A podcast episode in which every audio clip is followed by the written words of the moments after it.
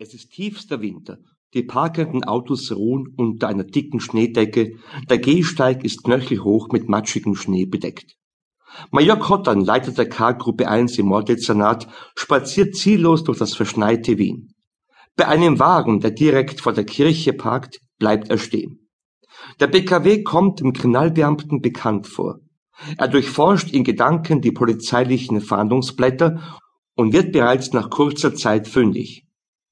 Der Taschenmarder, der wird doch nicht schon wieder beichten. Cotton erklimmt hastig die Stufen zum Eingang der Kirche. In der Kirche wird gerade die Messe gelesen. Die Zahl der Besucher ist gering, nur auf den vordersten Bänken lauschen ein paar ältere Menschen dem Pfarrer. Unter ihnen ein Mann um die 40, den Cotton sofort als den Gesuchten identifiziert. Der Major bleibt beim hinteren Ausgang stehen und wartet. Er wählt eine Broschüre aus dem Holzregal und liest leise. Fort, fort, mein Herz zum Himmel. Cotton schüttelt den Kopf und legt die Broschüre zurück. Er wirft noch einmal einen weiteren Blick auf die Betenden. Dieses Mal bemerkt ihn der gesuchte Mann und beginnt unruhig auf der Bank hin und her zu rutschen. Die alten Frauen neben ihm mustern ihn missbilligend. Plötzlich springt er auf, läuft zur Seitentür und entkommt ins Freie. Kottam bekreuzigt sich rasch, bevor er mit lauten Schritten durch den Haupteingang ins Freie eilt. Stille zieht wieder in der Kirche ein, nur unterbrochen von den hallenden Worten des Pfarrers, der unberührt vom Lärm die Messe weiterliest. Der Flüchtende springt die Stiegen vor der Kirche hinunter. Dem Major ist es beinahe gelungen, dem Flüchtenden den Weg abzuschneiden. Er ist dicht hinter ihm her, als er auf den schneebedeckten Stufen ausrutscht. Der Mann schafft es unbehelligt bis zu seinem Auto und rast davon.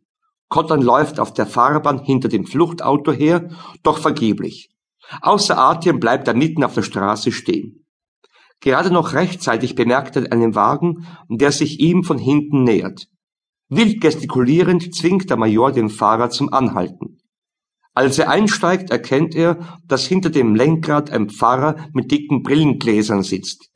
Cotton erteilt ihm einen unmissverständlichen Befehl. Polizei! Schnell vor uns dem weißen Auto da fuhr noch. Der Pfarrer gehorcht sofort. Gern. Auf so eine Gelegenheit warte er schon seit Jahren. Geradezu erfreut gibt er Gas. Das Auto driftet durch die Kurven. Cotton wird gegen den Sitz gedrückt ohne die Geschwindigkeit zu verringern, tauscht der Pfarrer seine Brille gegen eine Sportbrille aus. Sind Sie wirklich von der Polizei? erkundigt er sich. Jo, dann geben Sie nur Gas. Na, ich frage ja nur, wegen der Geschwindigkeitsbeschränkung. Kottern winkt ab.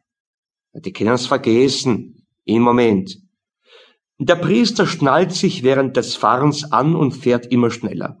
Cotton registriert das Anschnallen mit einer gewissen Beunruhigung.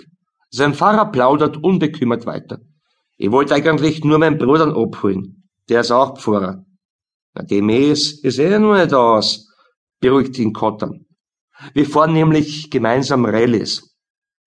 Cotton wirft ihm einen nervösen Blick zu, unsicher, ob der Geistliche einen Scherz gemacht hat. Rallyes? Sie? Ja, Kottam packt den Haltegriff und umklammert ihn fest. Der Pfarrer hat sich inzwischen Rennhandschuhe übergestreift. Sie fordert wieder Teufel, lobt Kottan. Wie wer? Kottan ist verlegen. Ich wollte sagen, Entschuldigung. Mittlerweile haben der Gottesmann und der Major das andere Auto beinahe eingeholt. Na, die werden wir ja eh gleich haben, verspricht der Priester. Solchen Rahmen? Um Gottes Willen, nein, ruft Kottern. Wird sie Dinger nähen? Nur zum Anhalten. Der Pfarrer ist eindeutig enttäuscht, nickt aber gehorsam. Na gut, von mir aus. Plötzlich vergrößert sich der Abstand zum Fluchtauto, der Wagen des Geistlichen wird langsamer und bleibt schließlich ganz stehen. Kottern ist verärgert. Was ist los? Der Pfarrer schüttelt den Kopf. Ich weiß nicht. Tust du was, Flakottern, lautstark, Verzweiflung macht sich breit. Der Priester versucht zu starten, der Wagen springt aber nicht mehr an. Ach Gott, der, der springt nicht an, ich verstehe es nicht, resigniert er nach drei weiteren Versuchen. Vor ihnen wird währenddessen das Fluchtauto immer kleiner. Der Pfarrer setzt wieder seine normale